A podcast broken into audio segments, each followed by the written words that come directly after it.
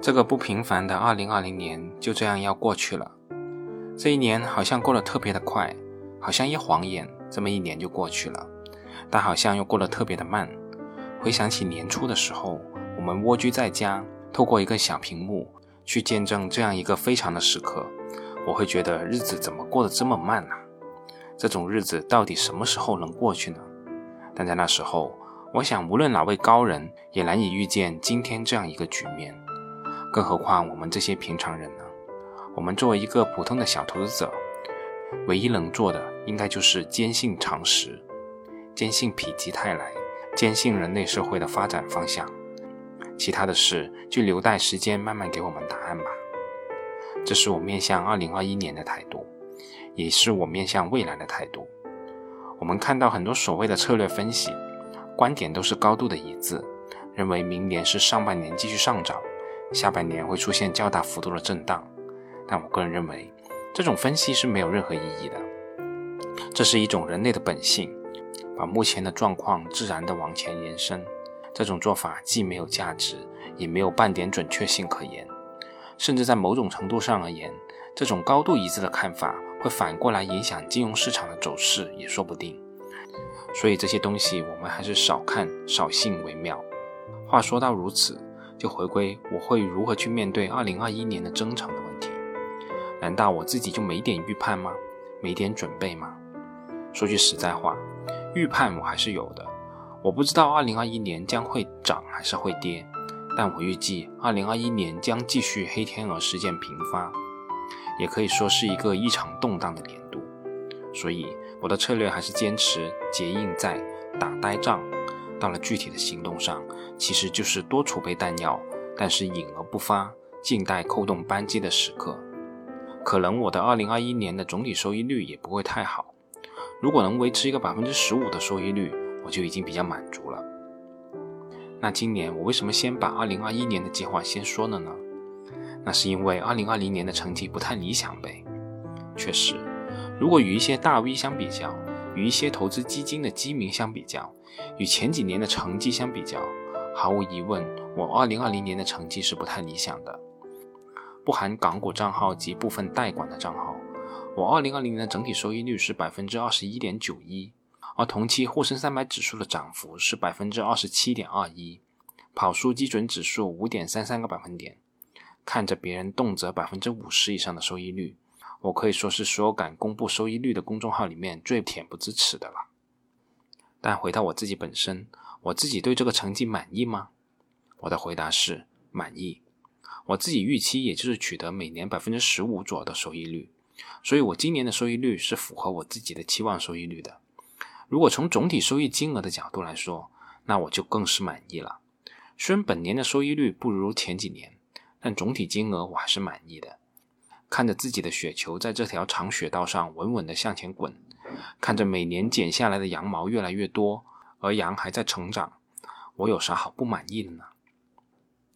如果可以重来一次，我会拿出另外一个不同的结果吗？其实我也曾经复盘过这个问题：如果我的2020年重来一遍，结果会完全不同吗？我的答案是不能。可能可以避免一些小错误，但总体的结果是不会有太大的区别的。最大的问题在于，当时我说其实这疫情不算什么的时候，我手里面已经没有太多的弹药可以实施我计划的动作了。所以基本的结果就是如此了。去买更多比例的食品饮料不是更好吗？为什么不去买茅台呢？是的，很多国内的价投大牛们最主要持仓就是贵州茅台。可以这样说，这也是他们在二零二零年取得骄恩成绩最为直接的一个原因。如果可以重来，我会买更多的食品饮料的公司，甚至是去买茅台吗？我想，我内心的答案是否定的。一方面，我个人对白酒，甚至说是对酒精是完全不感冒，我并不愿意自己的投资都在这上面。而从降低风险的角度，我更愿意我所投资的公司维持一个适度多元化的局面。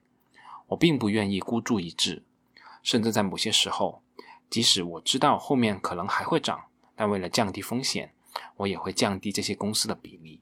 比如，在二零二零年的最后一周，我卖出了约百分之二十的洋河股份，换入了万科和建凡生物。格力电器在二零一九年末的收盘价已经是六十三块三毛八了，而到了二零二零年末，收盘价仅有六十一块左右。为什么要吊死在这棵树上呢？对于格力电器，其他的观点我也已经说过了，这里也无意再说。我这里只是补充一个点：格力电器的企业特性其实是与我的性格、我的投资理念是非常的契合的。我不太看重短期的得失，喜欢做厚积薄发的事情。即使是玩游戏，我也是名副其实的建设党，慢慢积累，在最后一击而胜。当然了，我这样做肯定是有代价的，代价就是我们刚才说到的收益率可能并不那么亮眼。但我相信格力电器的价值，我愿意陪伴这样一家企业继续成长。再简单回顾一下这一年的投资吧，其实也很简单，我就是买入那些我关注的那些企业，买入金额最大的包括万科 A。格力电器、招商银行、强力转债、中国平安、潍柴动力、建凡生物，而卖出的公司主要包括建设银行、福耀玻璃、洋河股份。截止到二零二零年的十二月三十一号，我持有的公司主要包括格力电器，占比百分之二十三；中国平安占比百分之十六；海螺水泥占比百分之十一；洋河股份占比百分之八；潍柴动力。占比百分之八，分众传媒占比百分之五，万华化学占比百分之五。在港股方面，在二零二零年，我把账户整体转到了东方财富国际，目前整体也是盈利的。但由于这笔钱对我来说是海外的一些资金，我也没有太统计这个账户的收益率情况了。反正二零二零年的总体是赚钱的，最大的工程肯定就是腾讯控股和网易，除此以外就是浙江沪杭甬。盈利也达到百分之十八左右，这些也不再多说了。在学习方面，主要看完的书包括《变量推演中国经济基本盘》和《翻，《文明现代化价值投资与中国》李路，《复利信徒一个职业投资人的思想札记》李杰，《股市进阶之道》李杰，《八芒演义》老唐，《巴菲特的第一桶金》格伦纳洛德。价值、张磊等等，我个人认为，我还是看投资的书有点太多了，而看其他方面的书太少了。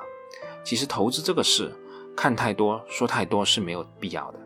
道理理解了，就要去努力拓展自己的能力圈和看待事物的角度。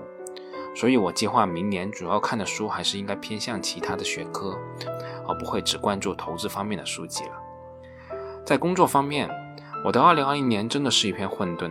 不知道能做什么，不知道会做什么，不知道该做什么，可能是到了这个阶段的不适应吧，又或者真的是过了而立之年，会有这样或那样的疑惑。反正我真的想去改变，这种持续的闷闷不乐确实不太好受。